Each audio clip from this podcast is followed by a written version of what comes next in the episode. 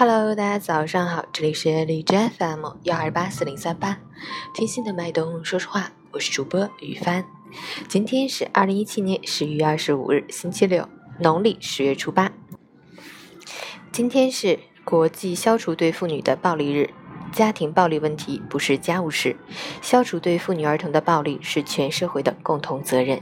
让我们共同努力，反对家庭暴力，呵护美好生活。好，让我们去关注一下天气如何。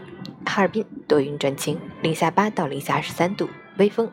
晴间多云天气，气温继续下降，再创新低，感觉非常寒冷，一定要注意防寒保暖。冬天的御寒装备要准备齐全，请记住，把棉衣塞进棉裤里，把棉裤塞进棉袜里，是对东北冬天基本的尊重。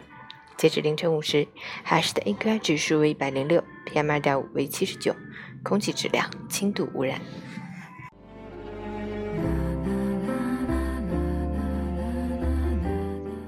陈坚老师心语：让步在情感中不是退却，也不是从权，而是一种尊重，一种人格，一种胸襟，一种涵养。